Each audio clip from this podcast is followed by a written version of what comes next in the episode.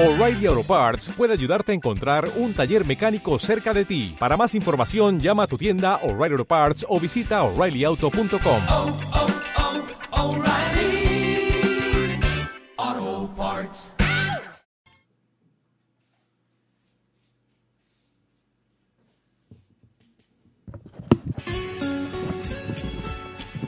Sanlúcar Oculta. Programa presentado y dirigido por Joselito Pericache. Un recorrido por los confines de la belleza, por el arte, las costumbres, por todo lo que huele a Sanlúcar. Sanlúcar Oculta. Todos los martes de 7 y media a 8 y media de la tarde en Radio Esquina. Buenas, Buenas tardes, amigos y amigas oyentes de nuestro programa Sanlúcar Oculta desde Radio Esquina en el 108.0 de la FM. Como toda la semana, en nuestro programa tratamos de traer personajes de la ciudad, de todos los oficios, de todas las partes de San Lucas, de todas las edades. Y son personas que, que son como parte de los cimientos de la ciudad, ¿no? Ya sabemos que, que los edificios se ven en la superficie, pero hay personas que, que de forma también muchas veces de forma callada pues van dejando su estela, van dejando su, su rastro por la ciudad. Y hoy tenemos un personaje que yo conozco desde niño, al que yo aprecio admiro también. Es un personaje que es polifacético, eh, lleva dentro de sí eh, mismo un poeta es una persona también trabajadora, una persona luchadora, que también se ganó la vida eh, con la albañilería, con la pintura. Es una familia de, de artesanos, también de trabajadores, albañiles. Y quiera o no quiera, también lleva parte, o yo llevo parte de, su sangre, porque eh, de todas maneras, aunque es un poquito mayor que yo, pero su madre y mi abuela eran primas hermanas. ¿eh? Mi abuela era manga ruso. Yo sé que su madre era ruso, lo que no sé de cómo era el apellido. Ruso Hermosilla. Ruso Hermosilla. Y la verdad es que cuando yo entraba con Jesús allí en aquella casa de la calle del teatro, que aquello era como una asesoria, ¿no? Jesús nos entraba y había un patio grande. Corralón, corralón. Exactamente, ¿eh? Tenía mi padre. Sí, sí, eh, sí. mm, Cabra y. Claro, claro. Bueno, que todavía no te he presentado, pero hablando de, de tu madre, y la verdad es que yo veía a tu madre y veía a mi abuela, porque se parecía mucho a aquella manera de vestir, aquel robete con ese pelo blanco. Yo a mi madre ¿eh? nunca la vi vestida de color. Claro. Nunca. Sí, sí, sí, sí, sí. Siempre de negro. Pero amigos oyentes, que me ha saltado un poquito la- la- las normas, que quería decir que hoy tenemos ni más ni menos que a mi amigo Jesús Rivero Russo, ¿eh? Eh, una persona que va dejando su, su rastro por aquí, por San Lucas, eh, a esos pregones, eh, un poeta, en fin, que, es una persona que, que, lucha por la ciudad, ¿no? Como nosotros decimos, gente oculta que luchan por la ciudad.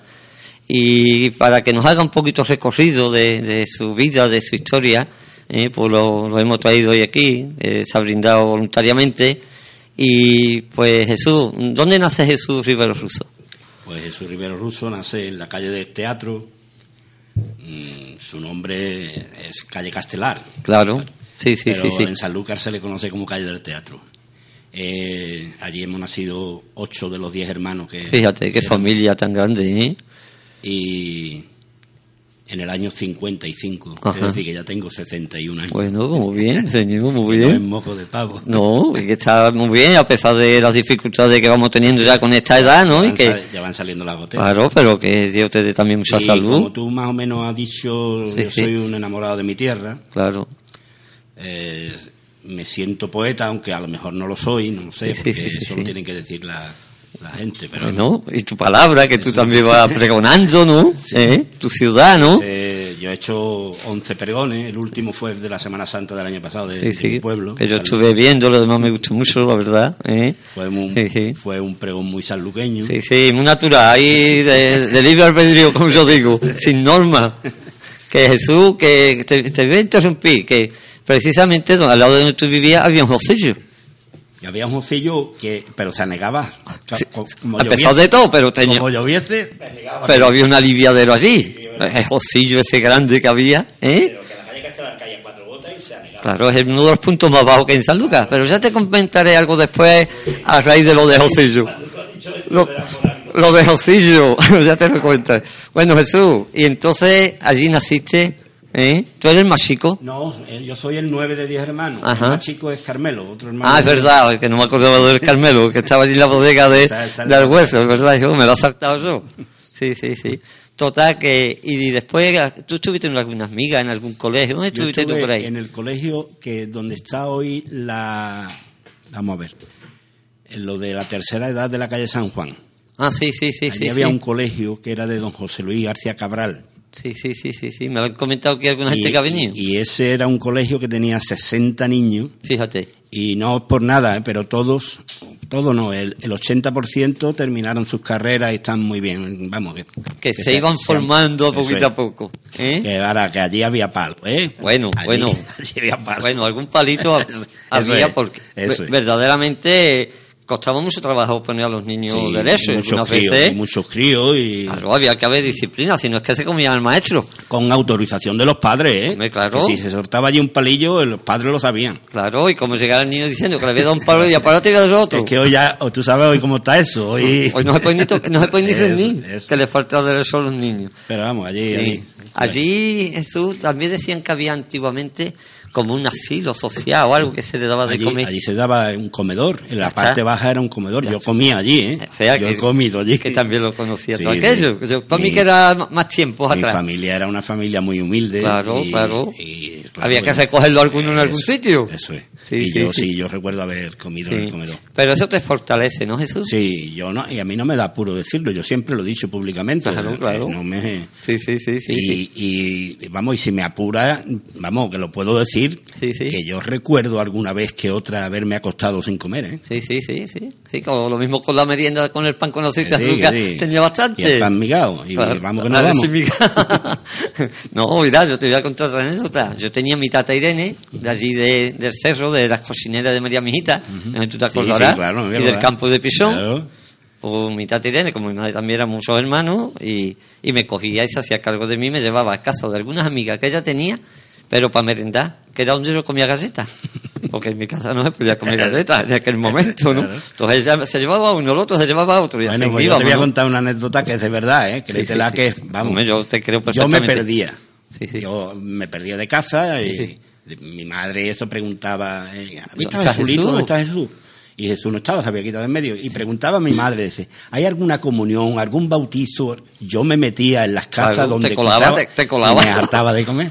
Pero de verdad que es una anécdota... Sí, sí, sí, sí, eso, no, sí, eso, eso, eso es de verdad, vamos, que eso se ha vivido antes. Total, Jesús, que allí estuviste y ¿hasta cuánto tiempo estuviste allí? Pues allí, pues... No me acuerdo exactamente, pero... año- diez años, ¿no? ¿Hasta que haría No, la más, comunión? más, más, más. ¿Tú hiciste allí la comunión, estando Sí, allí en sí, ese sí, colegio? Sí, sí. ¿Qué le hiciste allí en el Carmen, quizás? En el Carmen. Ajá. Y nos dio el don José Luis, nos dio un chocolate. Claro, fíjate tú, un Eso, chocolate, eso no se te olvida mientras viva. Hoy, hoy hay comuniones que parecen bodas. Claro, claro, claro, sí, sí. Total, que allí estuviste, ¿hasta, hasta qué edad estuviste en ese colegio? Pues salí del colegio y me fui, con- me fui al instituto. Más tarde me fui a un seminario a Sevilla. Pero perdona, ¿el Instituto Laboral de la calle San Juan? No, no, no, no. Me fui al instituto de la calle de la carretera de Bonanza. ¿En cuál de ellos? En En el el que estaba don Policarpo de... Hombre, allí estaba yo, la sección delegada, ¿no? Pero tú eres más joven que yo. Bueno, claro, pero yo estuve allí con don Policarpo también, Claro, la sección claro. delegada. Estaba Montserrat, Claro. eh, doña Leonor, doña Montserrat, estaba doña Mariana, que tenía delirio conmigo porque ya yo escribía, hacía mis pinitos, y ella como era profesora de literatura, Claro, claro, te gustaba a ti, ¿eh? y Te- yo siempre sacaba el 10, y Sí, siempre sí, me sí. daba matrícula de honor. es verdad que, que, que ya en los niños, que, que eso es lo que había que tener también, un seguimiento. Mm. Cuando tenemos una clase, que yo no sé ni cuánto habrá en una clase, lo mismo hay 20, 25, no sé cuánto Claro. habrá, que antes había 40 y había Claro, claro, 60, claro, claro. Pero tener un seguimiento de los niños y decir, ¿qué es lo que le gusta a este niño? ¿Para qué se da mejores trazas? ¿Qué hace con más gusto y con más agrado? ¿Por qué? Porque seguramente ese niño el día de mañana sea feliz en lo que más le gusta, que sirve para médico, que sirve para poeta, que sirve para pintor, que sirve para carpintero. Por eso muchas veces yo digo que a los talleres deben de asistir unas excursiones de chiquillos. Los chiquillos tienen que ir a los talleres. ya quedan menos talleres, porque es verdad. Pero el otro día se lo decía yo a Ricardo Orfebre. Digo, a a este taller debe de venir una excursión de chiquillos. Que si vienen 20 y lo ven a ustedes dibujando, trabajando la plata, cómo claro. se coge una chapa Claro, y se mordela y cómo se mordea. Seguramente de 20 chiquillos a algunos se le Sí. quede eso grabado. Que sí. Y diga, "Ay, pues a mí me hubiera gustado el día de mañana hacer eso, ¿no? Que es ni más ni menos lo que me pasa Claro, a mí, ¿eh? Que yo no, yo no es que sea nada. Yo soy un trabajador y sencillo. Pero ¿tú sabes cuál era el defecto que yo tenía? Que yo estaba siempre donde había gente trabajando. Yo no perdía el tiempo con los chiquillos jugando, aunque alguna vez iba a jugar un partido de fútbol. Pero yo veía a los hiladores haciendo las malletas allí en, en la banda de la playa y ya estaba yo quedabas, claro. pendiente. Y te puedo decir cómo se hacía una malleta. Y veía a los albaniles, que yo veía a tu hermano cuando hizo la casa de Francisco Girado enfrente de mi casa, del Cabo Nová. Y yo mm, mm, me, me volvía loco nada más que ver cómo cogían los niveles, cómo montaban un ladrillo sobre otro, incluso en el Teja de Pérez, que estaba allí al lado an- antes de que se hiciera la casa esa de Francisco, que yo me colaba allí para coger un pedazo de barro. A un carpintero Rivera, en bajo de guía, coger un tronco de un árbol, sacar una cuaderna. Fíjate tú, es así que el día que Paco Ibáñez se cortó los dedos en bajo de guía, a mí me cogió en la puerta de la nave ¿Estabas tú por allí? porque yo estaba pendiente. ¿Eh? O a un galafate, eh, eh, calentando la brea, calentando el alquitrán, metiendo las topas. Entonces, un chiquillo, y, y que, o sea, que cuando un chiquillo aprende más, es hasta que tiene de 8 a 10, 12 años, ¿eh? Ya cuando tiene 13 o 14 años ya empieza con las tonterías y ya, no, ya no aprende tanto. Sí.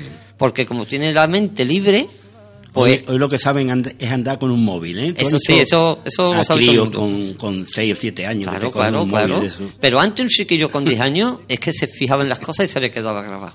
¿Eh? Bueno, Jesús, te interrumpí un poquito No, no, en, tu, en tu camino. está muy bien, está muy bien, Sí, sí, sí, esto. total, que allí estuviste con Don Policarpo, que además era un tío, era, para, para mí era excepcional. ¿eh? Allí hice yo mi bachiller o y que luego tú me tienes fui. tu bachillerato y todo. Sí, hombre, yo tengo una, yo tengo unos estudios superiores, lo que pasa es que no valen para la vida civil. Ajá. Yo me fui luego a un seminario donde estaba hoy la Junta de Andalucía. Ah, En el Palacio de San Telmo. Sí, hombre, ahí- Oye, porque es una maravilla, ¿no? Ahí estuve yo de seminarista. Hombre, por favor, Don Jesús. Fernando Barbadillo el Manco, ¿tú te acuerdas del Manco? Sí, el sí, hijo sí, de. Don Manuel. Sí, sí, sí. Este me pagaba a mí lo- mi beca y mi- para que yo estudiara. Onda, Jesús. antiguamente era así. Sí, sí, sí, Claro, eh, estuve allí tres años en San Telmo Ajá. y luego me vine a San Lucas con, el, con un cura que había en San Lucas que desgraciadamente murió Sí, sí, sí.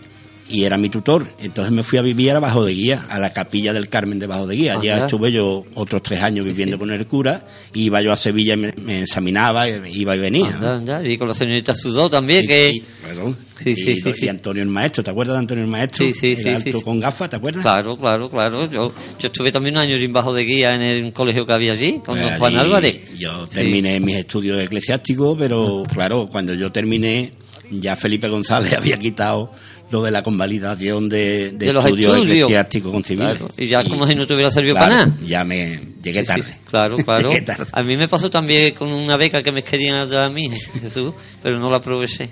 Yo Pues no yo, fui sí, tan, yo la aproveché y yo no soy, fui tan luego valiente como tú. a, la que fue mi mujer Sí, sí, sí. y Sí, sí, sí. Ahora vamos a hablar de la mili. Ahora, vam- ahora vamos a hablar de la mili. ¿eh? Pero te, te voy a comentar, te, te voy a comentar de que tú te acuerdas de Juan Luis Plano. me suena ese nombre mucho. Era el dueño de la, de la farmacia de la calzada. Claro, claro que me acuerdo. ¿Sabes dónde vivía ese hombre? No, Arriba en el teatro principal. Ese hombre era un aficionado a la pintura. Y cuando yo estaba trabajando allí en el taller con Luis, pues iba allí algunas veces. oh, Muñegorri, ¿no? agosto, Entonces me veía a mí allí haciendo tonterías y tenía yo 15 años. Y me dice, escúchame, ¿tú quieres que yo te lleve a Sevilla a una escuela de artes y oficios y yo te lo voy a pagar? Me dijo el hombre. Pues yo creo que él no tenía hijos, no sé, algo pasaba. Y yo le dije, que va, yo que voy a ir a Sevilla. si yo cuando me fui a la mili, que tuve que ir por la aviación al copero, tuvo que venir mi padre para yo presentarme allí ese mi reconocimiento médico que yo nunca había ido a ningún lado.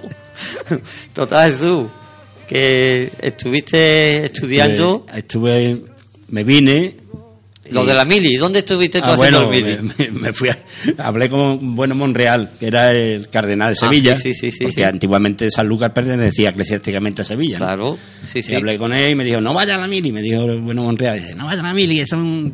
Es un tiempo perdido. Y la verdad, estuve a punto de no ir, pero digo, pues yo quiero ir, quiero conocer aquello. Y Claro. Me, me fui a Campo Soto, Sí, sí, sí. Y luego me mandaron a Ceuta. Ajá. ¿Y eso por qué? ¿Por infantería o eso no, como por, tierra. Por tierra, ¿no? ingeniero serví. Sí, sí. En Bueno, ingeniero. pero en Ceuta también eh, vería allí cosas y eso, ¿no? Sí, aprendería allí pero algo, aquello ¿no? era, mira, por un lado estaba la frontera, por otro el agua y por otro los militares, la policía militar que era la de más jugaza del mundo. La más estricta que había. Sí, eso sí, sí. era sí. mortal. Tú Te ponías firme cada vez que pasaba por al Total, lado de que eso. quedé harto de mili. Sí, sí, Entonces sí. cuando veníamos para acá, cogí la cartilla y la tiré al agua. Sí. se acabó, se acabó la mili ya de una vez, como yo estaba de... Luego tuve que pedir un duplicado y tuve problemas, ¿eh? Claro, porque- Oye, Hab- había que problemas, sellarla. pero vamos, que, la- que la mía la tiré al estrecho, eso Sí, te lo sí, digo sí. yo. Pues tú sabes lo que me pasó a mí con mi cartilla. Yo fui aquí al cuartel de la Guardia Civil, ahí de, de la calle Luis de Aguilar. Ahí, ahí estuve yo también, pero ahí me llevaron a mí a la puerta. Sí, ¿eh? bueno, ya te lo contaré también. Bueno, es- pues yo también tuve que ir dos veces. No, a- a mí me dieron, a mí Sí. me pusieron como un jamón colgadito las patas Bueno, abajo. ¿eh? porque se equivocaría seguramente Jesús. Bueno, te voy a contar. Yo fui allí a sellarlo y me dice el que estaba en la puerta, dice, no, esto de la aviación no se sella aquí. Yo, como que no se sella aquí? Si aquí tiene que venir todo el mundo a sellarlo. Dije, ¿por qué no es? Digo, bueno, tú me pones ahí un sello, lo que sea, como que yo estaba aquí. Un sello lo que tiene, yo no fui más. Y otra vez fui porque le robaron la moto a mi hermano. Y tuve que ir allí y declarar que yo había visto uno con la moto y, y no veas tú, delante del tío, este, este, y no veas tú cómo me puso mí allí. Lo pusieron firme. Pues a mí me, a mí me citaron a la calle Luis de Aguilar y tuve que ir. Cuando fui, pues, yo traje a cantar a Sanlúcar en el año 76, 76, a Luis Pastor. Es un, es un cantautor contestatario de aquella época. Sí, sí, sí, sí, sí. Y, y había que, había que, mm, Gobernación tenía que firmar las canciones que él cantaba. Claro, por si había algo Claro, que estaba había- censurado. Allí había los dos eh, turnos de paisano Claro, claro. y no cantó ninguna de las que tenía que cantar. Cantó lo que le vino en gana. Claro, claro. En contra de, De lo que estaba establecido No, ya. Y me dieron la del pulpo a mí. Por favor, Ah, y que ese, fue, ese fue para Valleca, que es de Valleca. Sí, sí. Pero a mí me dieron la del A ti fue por haberlo pulpo. traído. Subí que cantó. Cantó. Tan, tan grave fue. Pero grave, grave, Cantaría sí. libertad, libertad. Grave, grave, grave. ¿eh? Libertad fue lo, lo- bueno, Jesús, y lo de la poesía, hijo, ¿cómo nace en ti desde chiquitito todo ese tema? Por la Pues la poesía? verdad que muy, muy joven. Yo casi no, no lo recuerdo siquiera, pero vamos, muy joven. Mm, Yo creo que el culpable de todo aquello fue mi hermano Sebastián. Claro, Porque mi hermano Sebastián también le gusta, Sí, mm, sí. le gusta más, más que a mí incluso, sí, ¿eh? lo, lo hemos traído aquí Lo que pasa que mi Sebastián desgraciadamente no tuvo la oportunidad que he tenido yo. Claro, tendría que, que trabajar y, no claro, puedo ir al instituto así como pero, tú, claro. Pero a él le encanta. ¿eh? Y, Sí, sí. y yo me acuerdo cuando fue el Apolo, el Apolo 13 a, a la Luna, Sí, escribió eh, una cosita y me la, me la enseñó y me gustó a mí aquello. Claro, se te Que quedó. me acuerdo, que me acuerdo perfectamente. Es muy cortito, pero pues decía- pues aquí, Sí, no, de- si no te importa. Que no es mío, eh, que es de mi hermano Pues de tu Sebastián. hermano y también le mandamos un recuerdo, tu hermano Sebastián de- desde aquí, señor. Decía, mm, vayan cohete a la luna, vengan miseria a la tierra. ¿Hasta cuándo va a durar en la tierra la tristeza?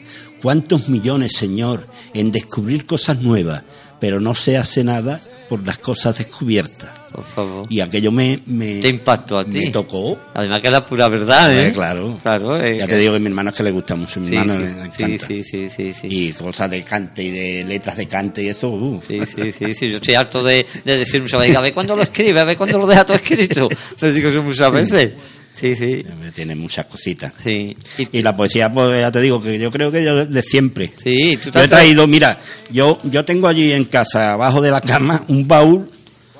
Total, que yo cogí allí unas pocas de cosas, digo, lo que- ya, lo sobre la marcha. Lo, lo que tú quieras, Jesús. Si quieres esto, decir- es, esto es como los niños, me gustan todas, ¿eh? Pero vamos. Hombre, claro, hijo. no. Yo quiero decir una cosa, que hay algunos poemas que son fuertecitos, no fuertecitos, sino que a lo mejor la gente me van a poner, me van a colgar San Benito. Yo, Bueno, yo no pertenezco- ninguna picardía, ¿no? No, no, yo me refiero a la gente, o porque hoy la gente te cuelga el San Benito de que tú eres o de izquierda o eres de derecha. El Yo no tío- soy, yo no soy de ningún Tú eres- partido tú eres político. universal, tú eres Eso es, universal. que la gente no piense, porque a mí me gusta un paso de palio más que comer. Pues claro, claro. Pero también me gusta. Sí, Javier, Javier. Pedro, esto está pitando. No, ya se ha quitado. Esto estaba pitando, ¿podemos seguir? Bueno, Jesús, que, que tú tienes un sentido universal y además las cosas hay que verlas con la verdad. ¿eh? Que eso es lo primero que tiene que hacer y desde aquí lo digo, desde aquí lo digo, que yo creo que, que los periodistas deben de ser como los médicos. Un médico tiene que hacer un juramento de salvar la vida a quien sea. Lo mismo un negro que un chino que un japonés. Y Bueno, un, pues- un periodista tiene que prometer siempre decir la verdad. Y ante la duda, mejor callarse. A mí me gusta el fútbol y eso adolece este país. Claro. Periodistas neutrales. Claro, es que un periodista, ¿cómo puede ser un periodista o un juez de un partido o de otro verdad, partido? ¿Qué verdad. va a contar? ¿Qué me va a contar? verdad, ¿Qué me va a juzgar? Claro. ¿Qué me va a contar? Claro. Lo que a ti te convenga para que la gente escuche lo que tú dices. Pues un, un periodista, un juez, tiene que ser neutral. No puede pertenecer a ningún partido, porque entonces tiene que ser, dejar de ser juez o dejar de ser periodista. Que te interrumpió Jesús. Dale- Tú lees lo, lo que tú quieras, hijo, que para eso te hemos traído. Mira, yo te voy a leer una cosita que yo escribí hace tiempo que, que, mm, ahora que llegan los carnavales, Bueno, pues muy bien. pues a mí me gustaría que porque yo tengo una yo tengo una comparsa escrita Sí, sí. Ahí está. Es que, Eh, que no te puedes acercar mucho al micro. No, eh, mm, no le des golpecitos aquí al cable porque parece ser que, que falla un poquito. ¿Est- ¿Está funcionando? ¿Está funcionando? A ver, ¿Jesús? va- no, dale un golpecito. sí La conexión parece que está. A ver, Sí. ahora, ahora, ahora, Jesús, muy bien. Parece que la conexión falla un poquito. Ya estamos otra vez. No, vamos a cambiarte de sitio. ¿No? Un momentito, cambiamos el micrófono. Perdón, compañeros, pero este micrófono está fallando, está fallando la conexión. Entonces vamos a cambiar, vamos a cambiarle el micrófono ahora mismo a Jesús Y ahora seguimos. y seguimos. ¿Eh? El directo. Bueno, no pasa nada, ¿no? Vamos a ver. A ver, ahora. va No. no va Venga, pues vamos a ver. Ese, A- Acércatelo un poquito más, acércatelo un poquito ¿Sí? más. Ahora, ahora, ahora. Vale, perfecto, perfecto. bien Muy pues bien. voy a disculpen, empezar disculpen, señores, por el pequeño eh, lapsus, pero el micrófono nos estaba dando problemas, el micrófono de Jesús, y no se le escuchaba perfectamente bien. Pues voy a, como estaba di- diciendo anteriormente, yo tengo un escrito para una comparsa y el título sería Civilización y he traído como, como, comen- como comenzaría esto, ¿no? Civilización, ¿me escuchas? No estoy conforme contigo. ¿Qué me importa tu progreso si aún me tienes desnutrido con hambre y sed de justicia y entre tus garras cautivo? Si con alguno eres madre, eres madrastra conmigo. Eres regalo de poco y eres de mucho suplicio. Civilización, ¿me escuchas? Solo conoces el mimo. Como a una diosa te inciensan y te invocan como a un ídolo, mas para mí eres igual que una ramera de oficio que se da solo al que puede pagar sus favores íntimos. No me amagues con la mano, ni te tapes los oídos. Quieras o no, has de oírme sin ambajes ni eufemismos. Si en tu injusticia se nutren las raíces del delito, ¿por qué hipócrita alardeas de elevados idealismos? En años de vacas gordas y espigas llenas de trigo, ¿qué hizo el norte anglosajón? que el sur ibero latino?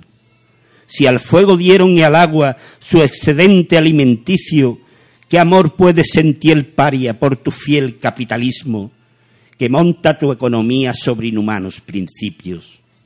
No me dirás que difamo civilización si digo que tras tu hermosa apariencia solo hay barbarie y cinismo. Desde el hacha troglodita al atómico explosivo, ¿qué ventaja di me diste a costa de mi albedrío? Como a un animal doméstico me alcanzan tus beneficios. Yo quisiera así volverte a un mundo risueño y niño, porque me temo que un día tu progreso y tecnicismo hagan de la tierra toda un gigantesco presidio o un pastadero de eunucos sin voz de naturaleza ni luces del infinito. Muy bien, Jesús. Está lleno de verdad de todo lo que acabas de decir.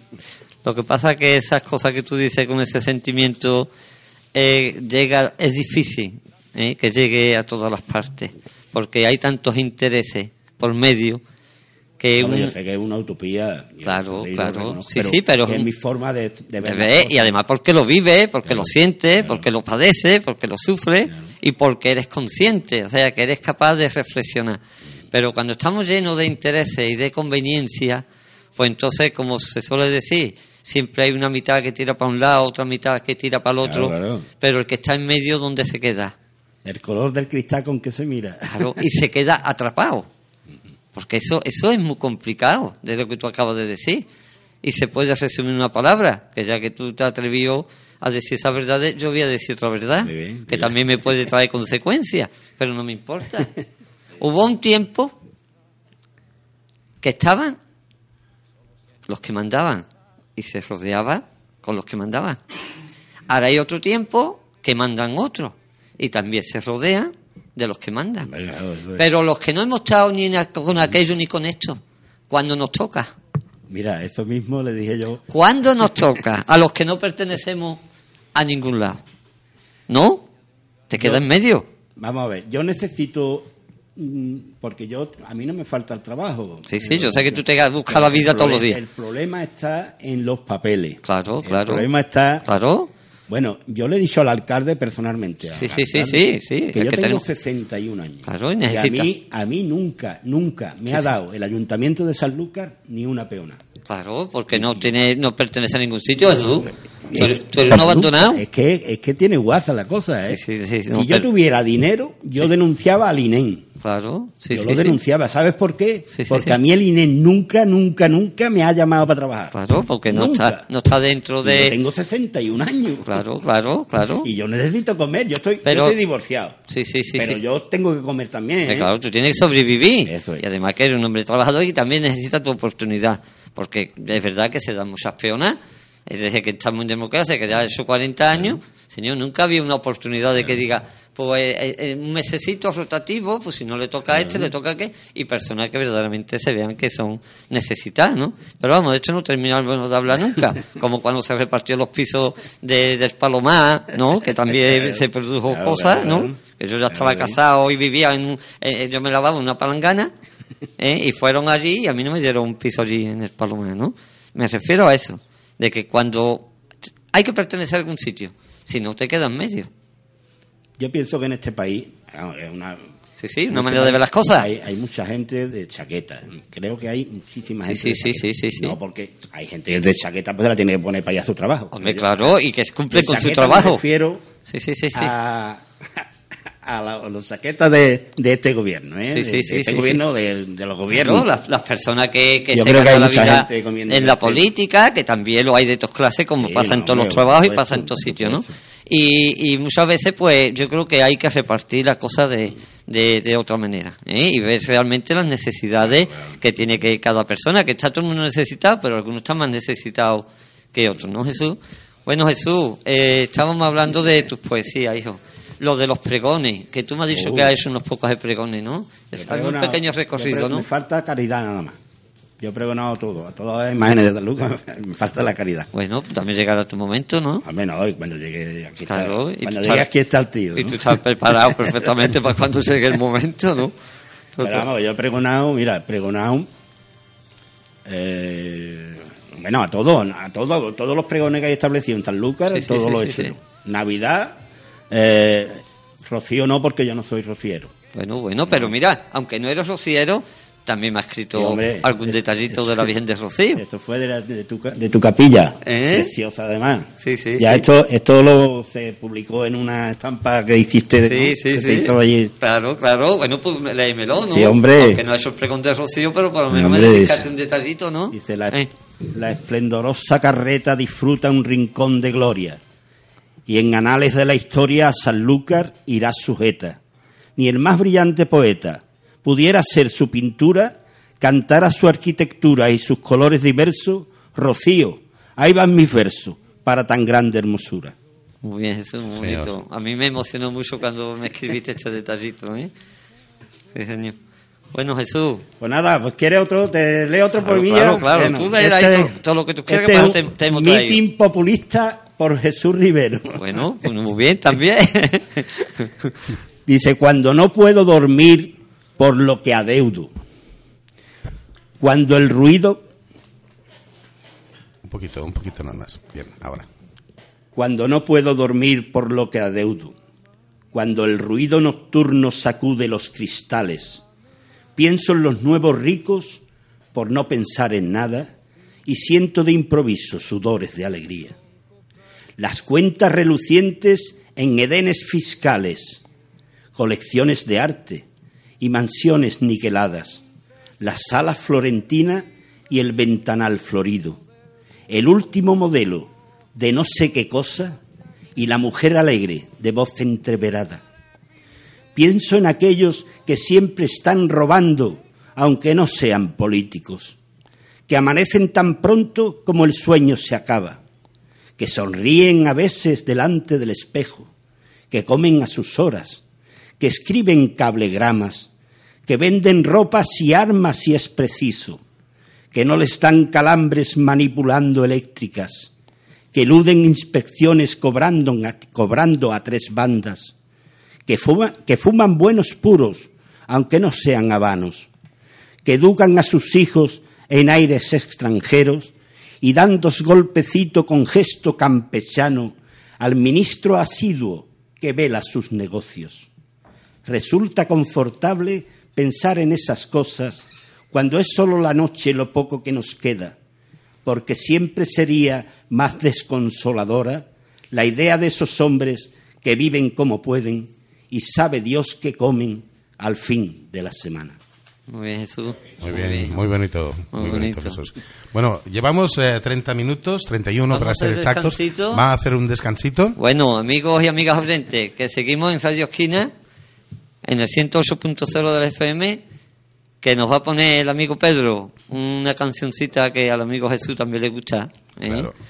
Y ahora seguimos con el, La- con la el estaba- la- yo la estaba escuchando de fondo. Ah, ¿sí? Sí, sí. Pues yo no, yo no, yo no he estado pendiente. Estamos pendientes de tu poesía y eso que de la música. Y ahora seguimos con nuestro programa. ¿eh? Perfecto. Escuchamos la canción. Todo pasa y todo queda, pero lo nuestro es pasar, pasar haciendo caminos, caminos sobre la mar. Nunca perseguí la gloria, ni dejar en la memoria de los hombres mi canción.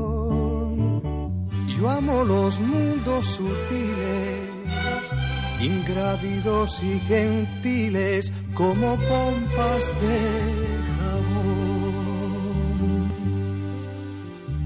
Me gusta verlos pintarse de sol y grana volar bajo el cielo azul, temblar súbitamente y quebrarse. Nunca perseguí la gloria. Caminante, son tus huellas el camino y nada más. Caminante, no hay camino, se hace camino al andar. Al andar se hace camino y al volver la vista atrás se ve la senda que nunca se ha de volver a pisar. Caminante, no hay camino, sino estelas en la mar. Hace algún tiempo en ese lugar donde hoy los bosques se visten de espinos, se oyó la voz de un poeta gritar, caminante no hay camino, se hace camino al andar, golpe a golpe, verso a verso. Murió el poeta lejos del hogar cubre el polvo de un país vecino. Al alejarse le vieron llorar. Caminante no hay camino, se hace camino al andar. Golpe a golpe, verso a verso. Cuando el jilguero no puede cantar, cuando el poeta es un peregrino, cuando de nada nos sirve rezar. Caminante no hay camino, se hace camino al andar, golpe a golpe, verso a verso, golpe a golpe, verso a verso, golpe a golpe, verso a verso.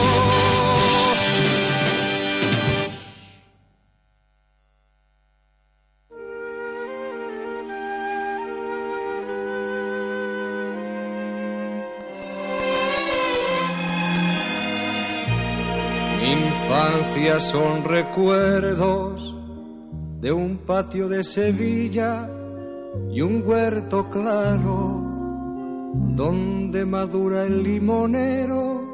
Mi juventud, 20 años en tierras de Castilla.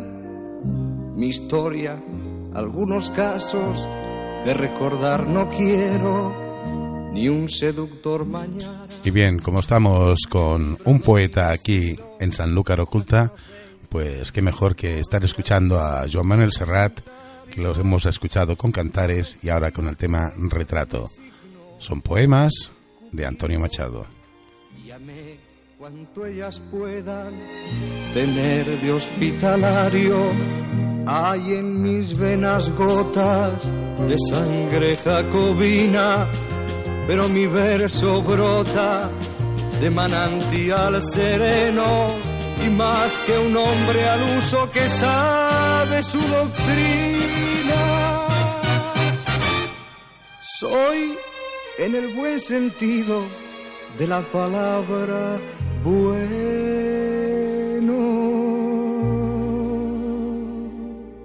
Desdeño las romanzas de los tenores huecos y el coro de los grillos que cantan a la luna.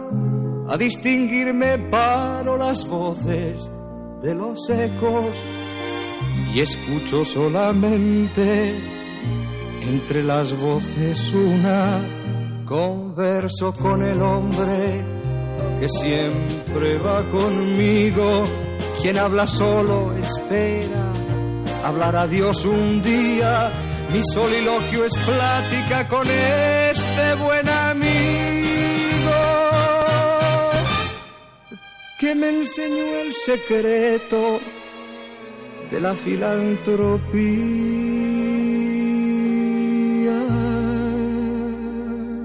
Y al cabo, nada os debo, me debéis cuanto escribo, a mi trabajo acudo, con mi dinero pago el traje que me cubre y la mansión que habito. Bueno, amigos y amigas oyentes, seguimos con nuestro programa de Sanlúcar Oculta desde Radio Esquina, aquí en el 108.0 de la FM, y seguimos con nuestro amigo Jesús Rivero Russo, al que yo de niño también jugaba con él, aunque fuera un poquito mayor que yo. ¿Eh? Y aquí ha venido hoy pues, para hablarnos de, de su vida, de su trabajo, de su historia y de sus poesías. ¿eh? Esta es mi y de, vida. y de su protesta, porque prácticamente cada poesía es un sentimiento vivo. ¿eh? No, pero vamos, como ya de aquí para adelante voy a decir también dos o tres cositas que no tienen nada que ver más con suave. Eso es, bueno, pues también la- está bien, ¿no? En la época que estamos también, de Semana Santa, diré algo también. Bueno, bueno, sí. bueno, pues mira Jesús, mm, ahora para hablar un poquito de sobre los referentes que tú estabas diciendo, Mm. tengo aquí un libro del emperador Adriano, ¿eh? y fíjate que fue una persona que según dice fue uno de los grandes emperadores. ¿Sabe cómo se le llamaba al emperador mm, Adriano, que nació aquí en Itálica? Era primo de Adriano, ¿eh? nació entre el 118 y el, eh, y el 138 después de Jesucristo. ¿Sabe cómo le llamaban? Bueno, no. De todo lo que tú estás hablando.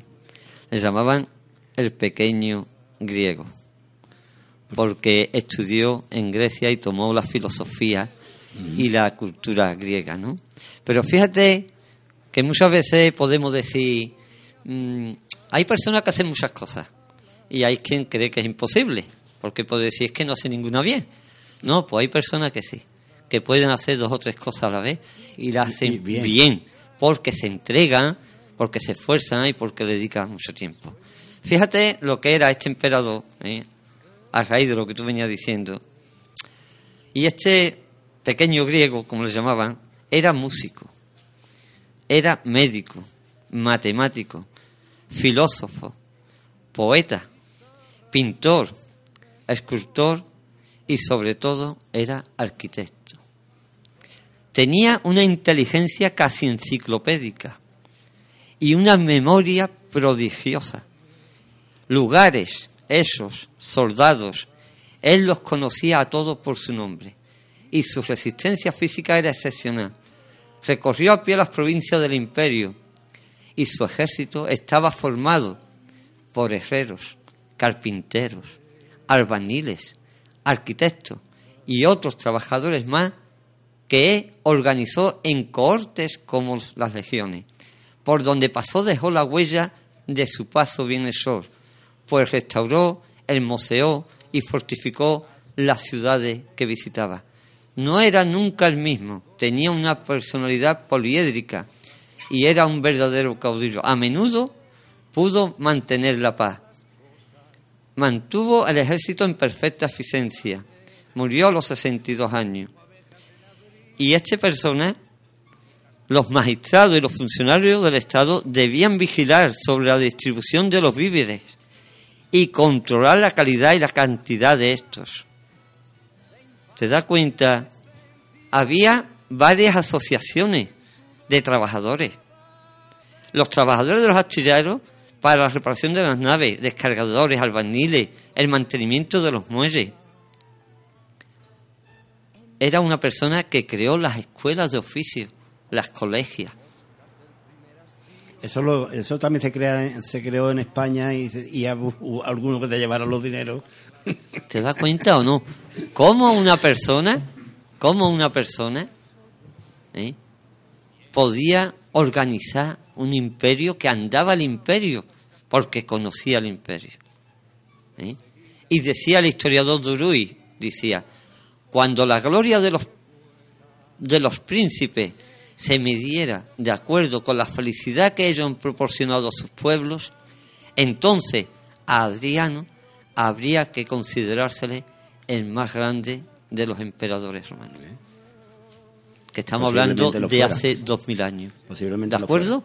Y además, como te estaba diciendo, los gremios, las corporaciones de gremios, las colegias. Dice, al principio eran nueve, albaniles, tintoreros, zapateros, joyeros, alfareros, curtidores de cuero, herreros, los colegios profesionales. Sigue con tu tema, eso. Que posiblemente fuera el, el- el grande de los Césares. ¿eh? Bueno, ahora como es este tiempo voy a leer un poemita que tengo aquí sobre la Sanlúcar Nazarena. Que lloren los azahares por Sanlúcar Nazarena y se cubra la ciudad con una mantilla negra. Que los cirios lagrimeen sobre la luz de la cera y el incienso se haga nube bajo un cielo azul de estrellas que en esta Semana Santa nacida en la primavera se haga oración y plegaria y cumpla su penitencia. Y así lo haga Sanlúcar, nuestra Sanlúcar del alma, la Sanlúcar nazarena, la que ríe y llora siempre mitigando así su pena, con su gracia y esperanza, la Virgen de la Victoria, con un Señor que es la paz y otro que en un huerto ora, con una madre que llora santa lágrimas de amor, a la humildad y paciencia de nuestro Padre y Señor, de una cruz que en sin consuelo llora su mayor dolor, a una columna que grita azote por Trinidad, detrás su Madre bendita con dolores de verdad. La Sanlúcar Nazarena vive envuelta por las penas de un Cristo crucificado, de su madre, de San Juan y de María Magdalena, de ese que llevan atado seguido por una estrella. Otra dolorosa bella se asoma en San Nicolás, sembrando con su esperanza una cruz que va a expirar. Un silencio impresionante cae sobre San Francisco, la Virgen se vuelve amor entre los pelos de un Cristo. Ya se ve por caridad la espalda de un nazareno. La amargura que lo ve va y le dice, costalero, acércate más a él, que no lo quiero tan lejos. Y el Cristo del barrio alto, de impresionante presencia, pide a un rosario clemencia hecha soledad, y Jesús se muere en la Veracruz pagando su penitencia. Ya lo tiene en su regazo, lo bajaron de la cruz. Qué angustia la de esa madre, qué muerte la de Jesús. Madre de la soledad, refrena tu amargo llanto, no te venza el desencanto al enterrar su frío cuerpo, pues el próximo domingo volverá de entre los muertos. Que lloren los azahares por San Lucas Nazarena, que los cirios lagrimeen sobre la luz de la cera, que el capataz dé la orden al fornido costalero, que cargará en sus hombros a Jesús con el madero, a un Cristo sobre una cruz o a un gran paso de misterio, a una madre dolorosa, a una piedad de tormento o a un llanto de bambalinas con sus varales al viento. Sanlúcar de Barrameda, pueblo que te reza y canta oraciones y poemas en esta Semana Santa. Muy bonito, muy bonito. Javier, Jesús, ¿no? Jesús. Escucha ahora esto. subir al madero para quitarle los clavos a Jesús el Nazareno. Oh, la saeta, el cantar al Cristo de los gitanos, siempre con sangre en las manos, siempre por desenclavar.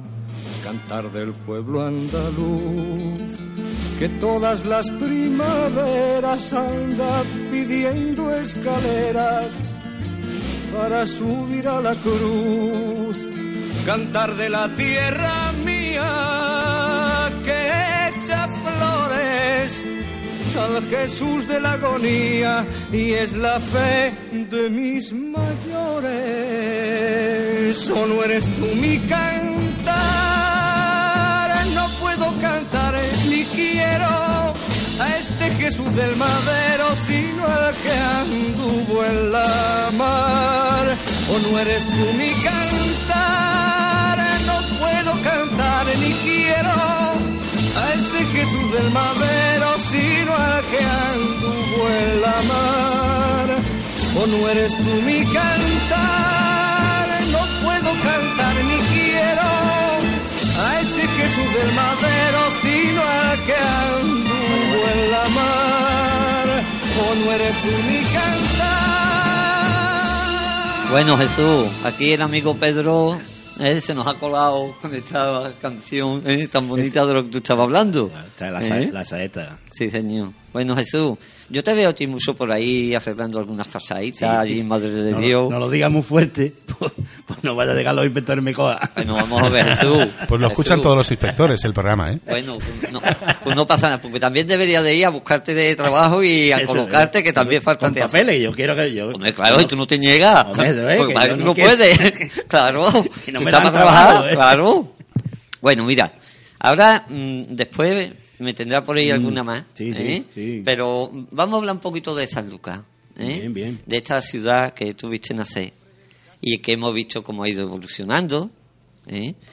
Y, y Pero pienso que no está tan bien San Lucas. bueno, de eso te iba a preguntar.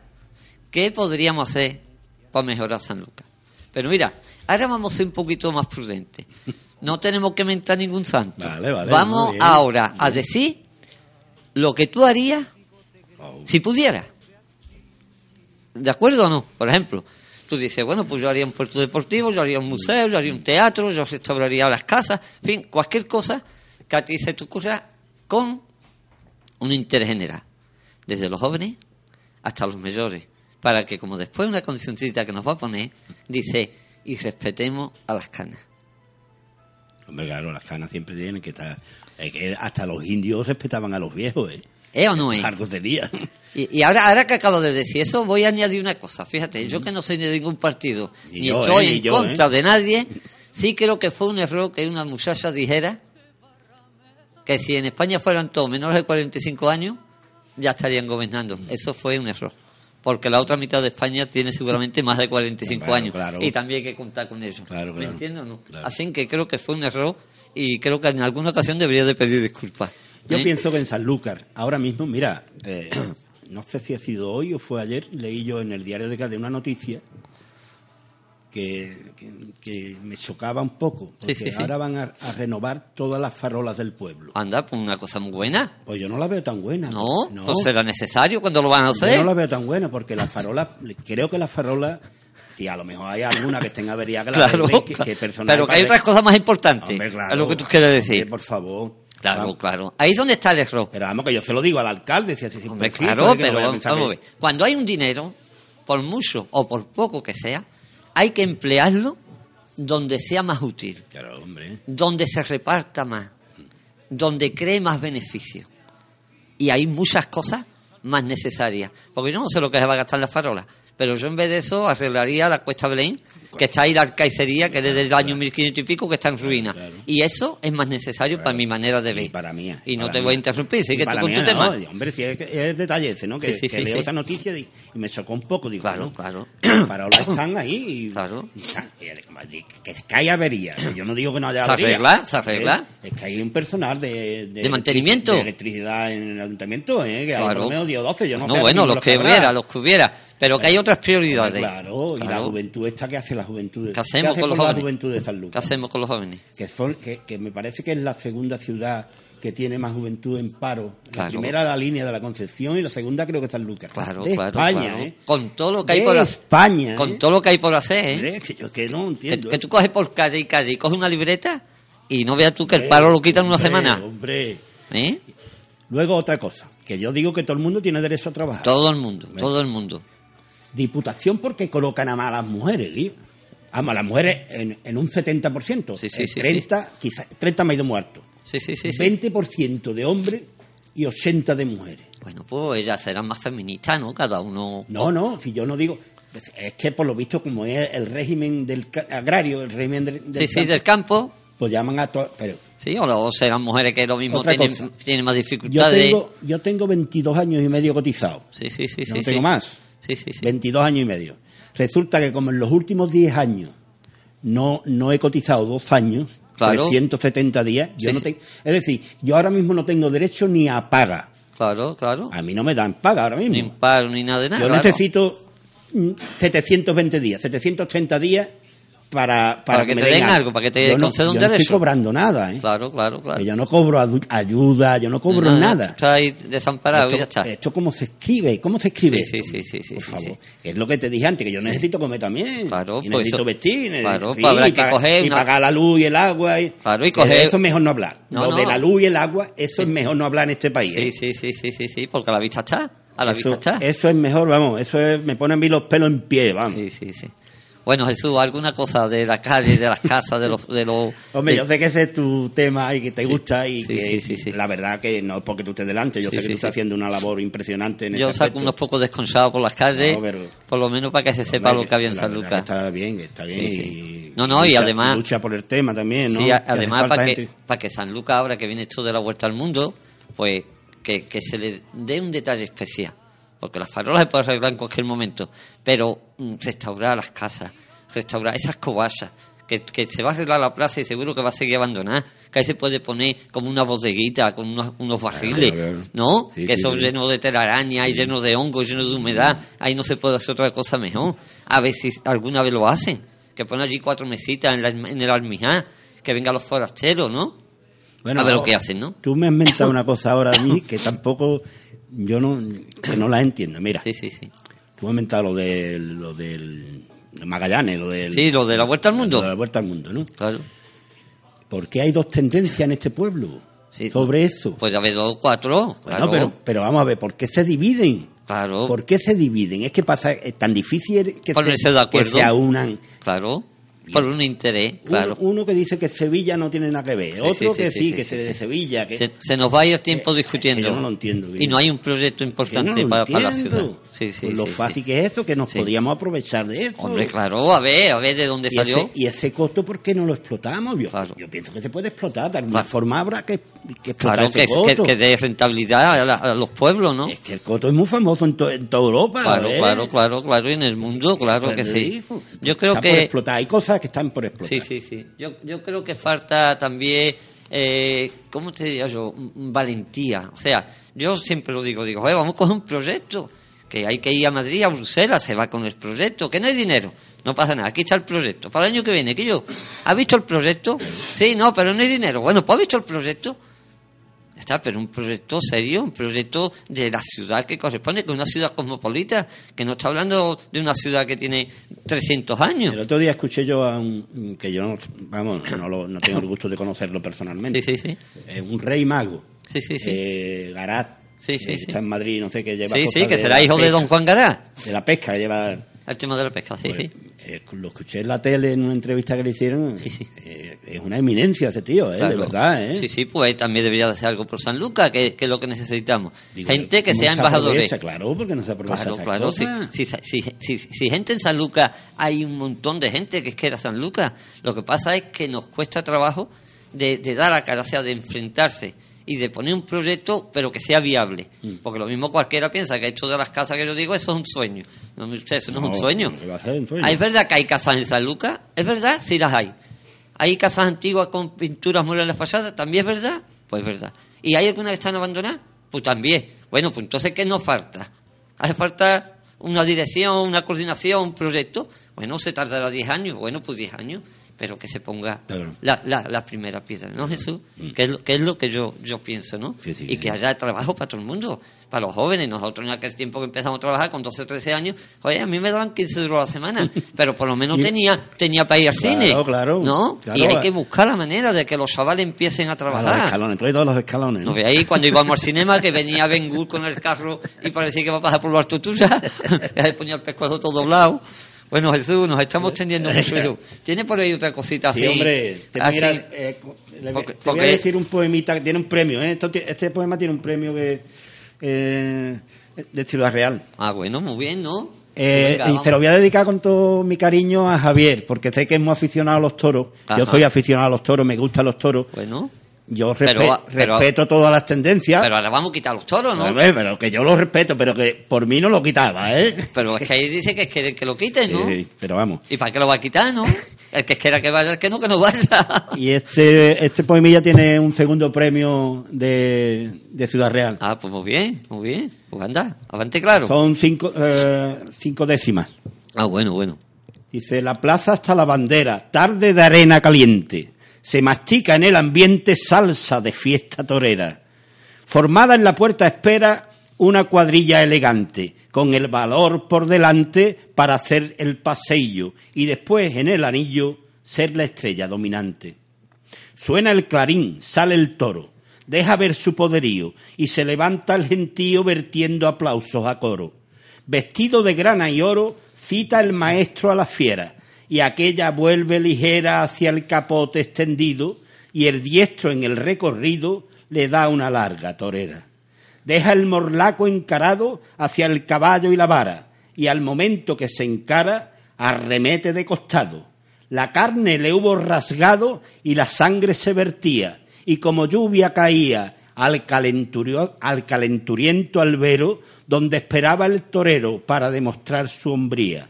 Toma un par de banderillas, cita al toro y éste atiende, y sus dos brazos suspende, dando saltos de puntilla. La fiera, cual a hurtadilla, se arranca de cara al diestro, y al percatarse el maestro, hace un quiebro de costado, y en el lomo del astado clava el acero siniestro.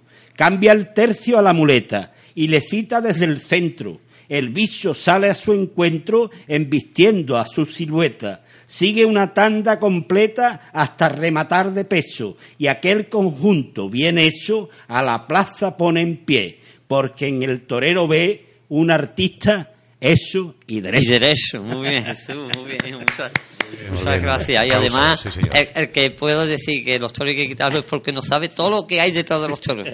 ¿Eh? Los oficios, el arte, las dehesas, ¿quién va a mantener, quién va a mantener todo eso, no? Así que al que no le guste que no vaya. Porque yo si no me gusta el tenis, no me gusta voy, el claro. ping-pong, pues Claro, tampoco voy. claro, y no claro, molesto a nadie, claro, ¿no? claro. Jesús, se nos va yendo el tiempo. Yo no sé ya ni la hora que ni nada, Javier. Yo ya... te- tengo que terminar. Tenemos siete minutitos. Siete minutitos. Mira, Jesús. pues, Perdón, voy a perdón, decir- eh, ya tenemos una hora ya de Sí, programa. Jesús, sí. Jesús. Te voy a Que- decir la, la última que también va un poquito en rebeldía, ¿eh? Venga, ¿Vale? y yo después terminaré con una cosa que tengo aquí guardada para ti. Muy bien. Venga, avante claro. Dice, la verdad es otra cosa. Pero espérate, ¿esto se lo vamos a dedicar a los oyentes?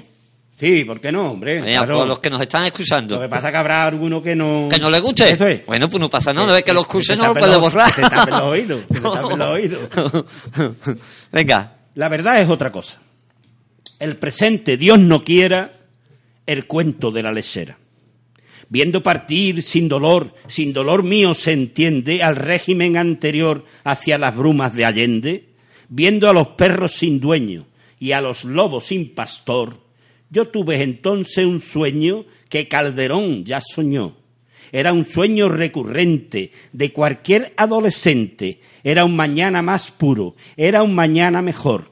Era un hermoso futuro sin Dios, sin patria, sin rey. Me figuré un paraíso de lealtades de un rey, de entregas sin decomiso, de paisajes sin fronteras, de chiles sin pinocheres, de sabios sin academia, sin cuentos de la lesera, de banqueros sin billetes, sin desahucios de hipoteca, de africanos sin anemias, de paros con desempleo, de justicia horizontal, de clero sin violaciones, sindicatos de verdad, mujeres sin vejaciones, de impostores sin amigos, de camareros sin bote, de Sócrates sin cicuta, de estaciones sin mendigo, de necios sin biografía, de garitas sin recluta, de trinitos sin tolueno, poetas sin filología, me gustan más los cabreros, de mujeres sin relleno, de pecados sin Adán,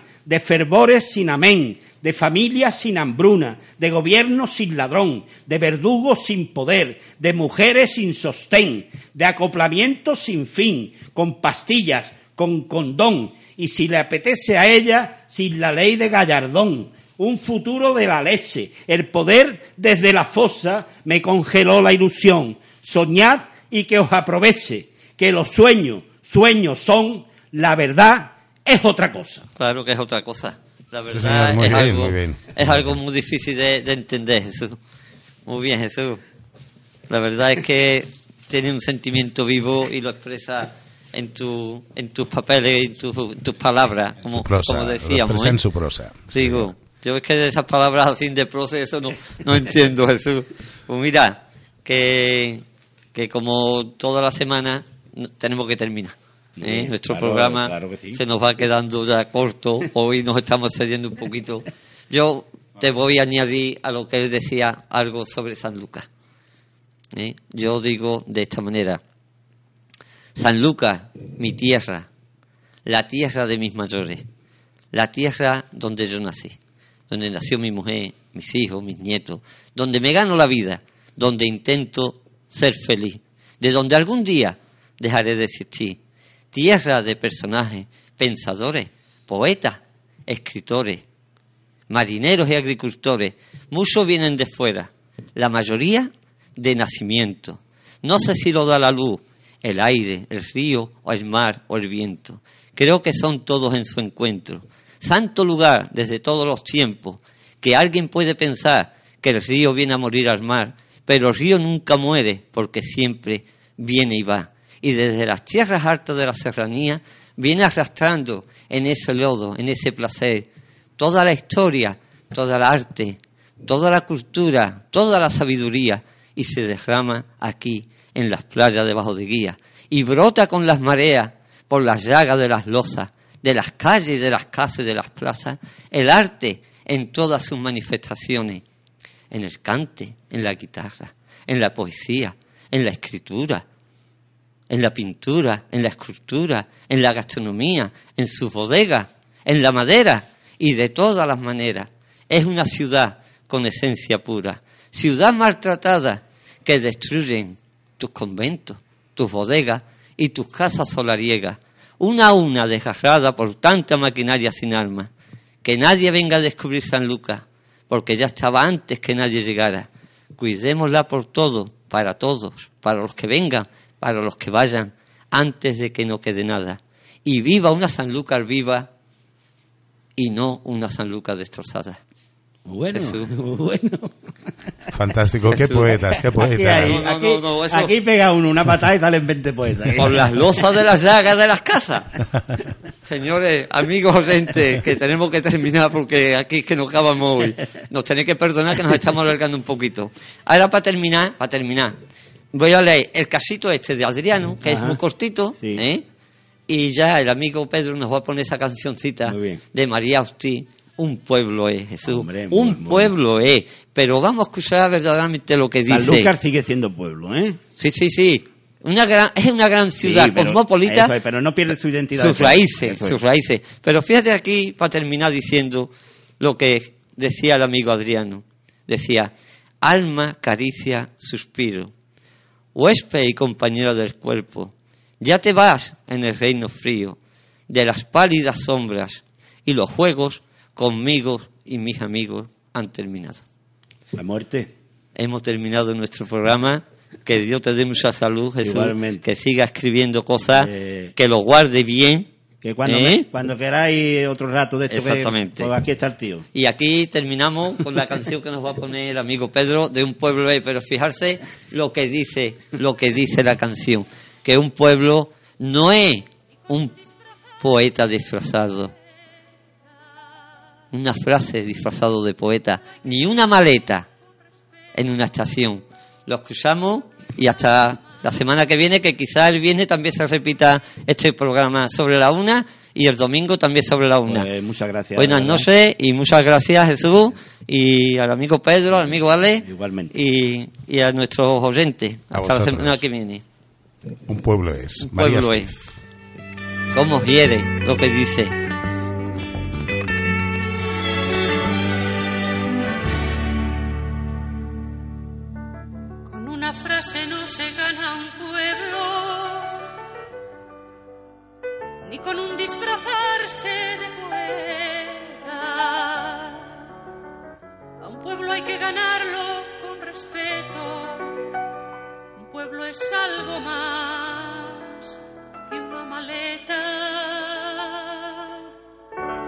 Perdida en la estación del tiempo y esperando sin dueño a que amanezca. Con una frase no se gana un pueblo, ni con una palmada en su paisaje, ni con un aprender de su lenguaje, ni con una canción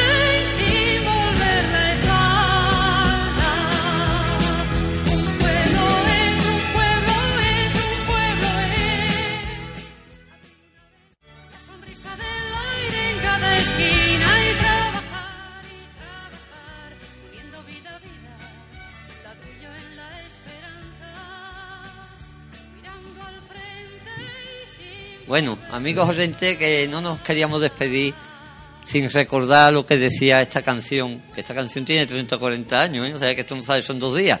Pero fíjate ustedes lo que dice, que un pueblo no es una maleta, ni es una frase disfrazada de poeta, y que hay que trabajar y trabajar y trabajar. Y además respetar las canas, que son nuestros mayores, porque con los mayores es como podemos enseñar a los que vienen detrás y a los jóvenes. Así que un pueblo ahí tenemos que poner a San Lucas donde le corresponde. Y eso lo tenemos que hacer entre todos unidos, porque ella decía unir vida a vida. Y con eso terminamos para que reflexionemos. Hasta la semana que viene.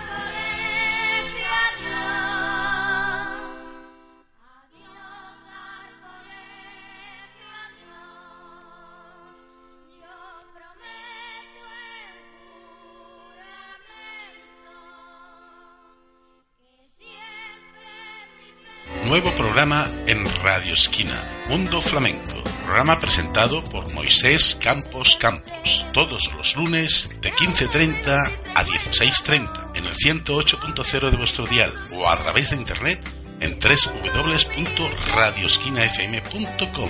Mundo Flamenco en Radio Esquina. y un reflejo que no veo y en la noche que me